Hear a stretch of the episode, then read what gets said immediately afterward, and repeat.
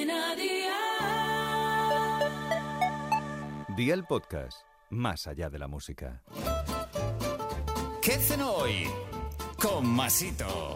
Hola familia, el otro día en mi Twitter hice una pregunta y dije, ¿qué hay más rico que un filete de pollo empanado? La gran mayoría me dijeron que mejor que un filete empanado eran dos filetes, así que viendo el éxito que tuvo entre todos, he decidido recomendaros esta rica cena. Así que vea por la libreta y toma nota de los ingredientes que te dejo la receta. Filetes de pollo, huevos, pan rallado, sal, pimienta blanca, aceite de oliva virgen extra y patatas. ¿Empezamos con la preparación? Pues venga, ¡al lío!